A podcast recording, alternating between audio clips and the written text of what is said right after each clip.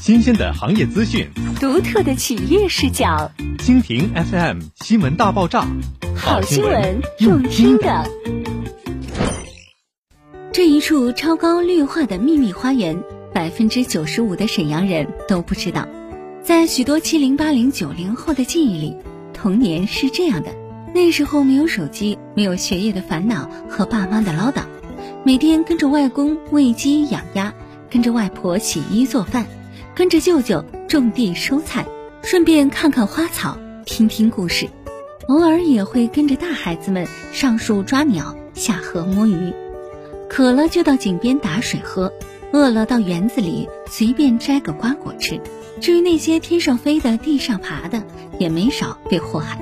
童年就这样无拘无束地度过了。而可惜的是，现在的孩子们却很难再体会到这种快乐。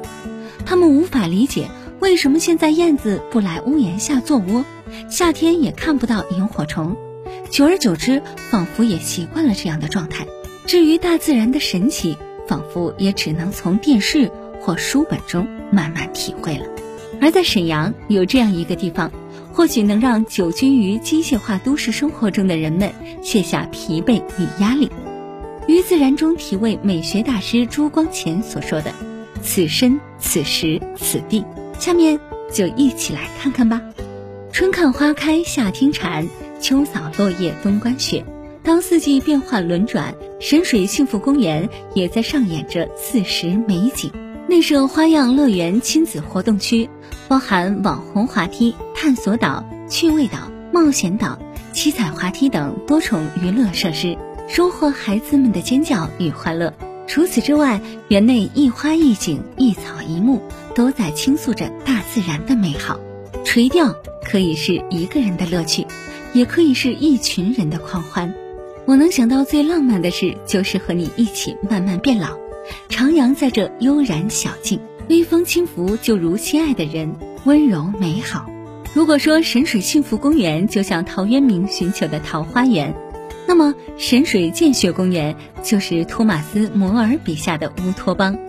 除了两个宛如人间仙境的公园，跨越浑河，沿着中央大街驱车而行，沿途也都是满眼的绿意与风景。这一次，我们抵达终点奥海云山赋，以美学典范缔造悠然生活雅境。距神水幸福公园直线距离约一点二公里，紧邻神水建学公园。栖于此地公园里的家，当是如此。